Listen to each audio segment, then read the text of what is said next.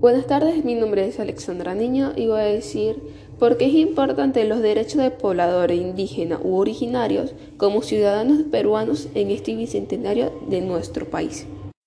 Es muy importante porque los indígenas sufrieron mucho en el pasado por culpa de que no les tenían importancia, de que no valoraban sus costumbres y los esfuerzos que hacían en el campo. Además que se mantenía arduamente y manejaron un gobierno muy sano y autoritario.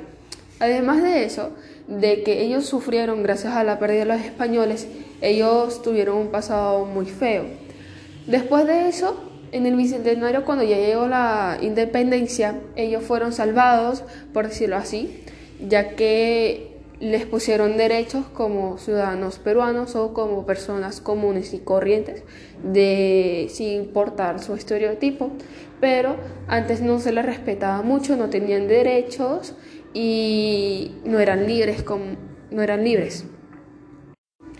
Además de todo eso, ahorita queremos celebrar en este bicentenario de que son muy inteligentes y de que pueden contribuir mucho a la historia peruana, ya que tienen partes científicas, en el campo, culturas, lenguas y muy bonitas y además que tienen artesanías muy representativas y muy lindas, la verdad.